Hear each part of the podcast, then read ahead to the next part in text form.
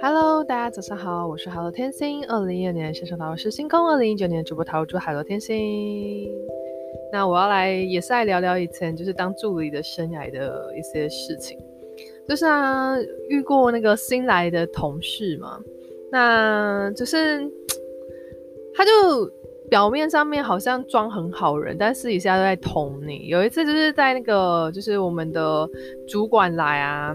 然后他就直接在那边讲讲我有的没的，就是我我主管还有他都在，然后他就在对主管讲我有的没的这样子，然后我就觉得他好恐怖哦。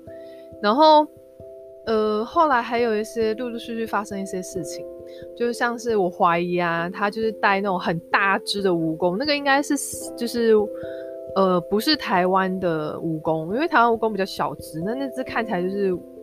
呃，刻意人家饲养的蜈蚣，那因为蛮大只的，所以就是我就觉得好可怕哦。对，就再来就是他啊，就是会在上班时间都在睡觉，下班时候才加班。那我也不知道加班给谁看。那因为其实我们工作就是，你如果在上班时间好好处理的话，其实是不用到加班这样子。然后他就会故意在那边留很晚啊，然后加班，我就觉得说天哪，他到底在搞什么东西啊？上班时候在睡觉，然后我都会跟其他同事说，哎，你看他上班又在睡觉，哎，超扯的。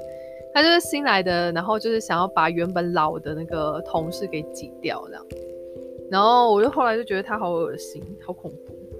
然后就因为以前的经验就是就是会就是水都会坏嘛，对啊。